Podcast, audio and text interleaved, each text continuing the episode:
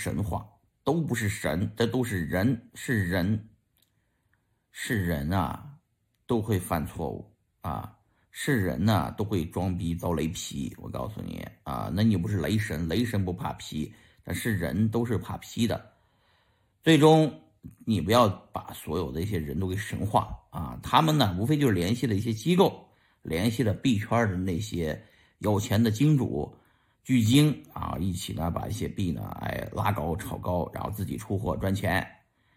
呃，有了钱呢，确实有了影响力，有了影响力就会做宣传，那就哎，你但是你千万别再把它当成神。谁是神？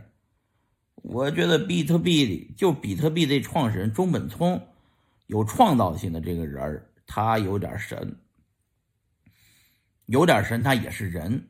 呃，不管他去世了还是他现匿名了，他能不站出来利用自己的影响力去割韭菜，他就是神。至于说那个 Vitalik，威神大家叫他，那是中国人币圈不懂不了解情况。Vitalik 才几个以太坊啊，以太坊金进真正的金主是 Vitalik 后面那个男人，就是那个金主爸爸，就像吴亦凡后面的那个。要来资本的金主爸爸一样，他必须后面有个真正有钱的人啊，没有这个人他怎么，他怎么可能啊，对吧？